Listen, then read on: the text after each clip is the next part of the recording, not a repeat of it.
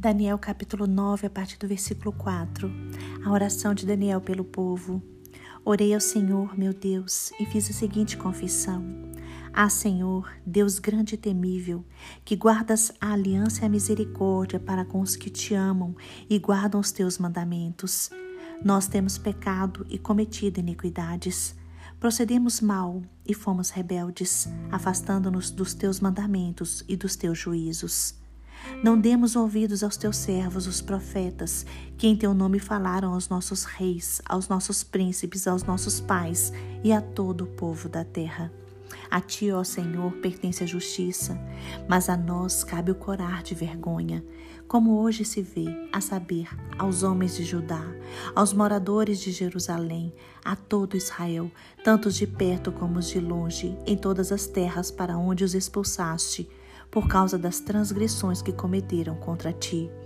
Ó Senhor, a nós pertence o corar de vergonha, aos nossos reis, aos nossos príncipes e aos nossos pais, porque temos pecado contra ti. Irmãos, nesta oração, o profeta Daniel ora a Deus pedindo a restauração do seu povo judeu. E ele pede também a libertação do povo. O povo estava cativo na Babilônia e Daniel ora pedindo a restituição deste povo, a reconstrução desse povo e a libertação desse povo. Daniel ora em favor do povo que estava no exílio.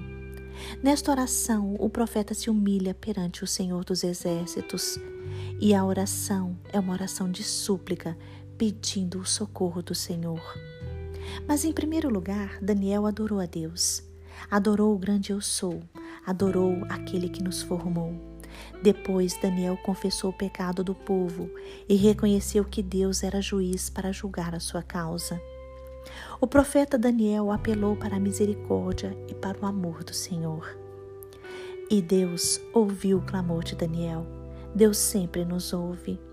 Então Deus falou a Daniel sobre a restauração do povo e sobre a restauração da cidade de Jerusalém. Mas Deus também falou que enviaria o prometido ao mundo, Jesus Cristo, o Messias, o nosso Salvador.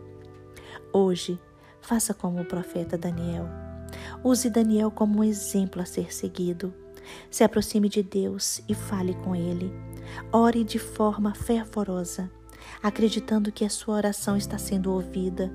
Saiba que o Senhor é soberano, Ele é o Criador e ele ouve e responde às orações do seu povo. Confesse os seus pecados, porque uma oração verdadeira envolve arrependimento, e através desta oração verdadeira, esperamos que a vontade do Senhor se cumpra e a glória do Senhor se manifeste. Busque o Senhor, busque ajuda em quem pode lhe ajudar. Mantenha sua comunhão com o Pai através da oração. Mantenha sua fé no Senhor receba a proteção e receba a instrução acerca de tudo o que você deve fazer.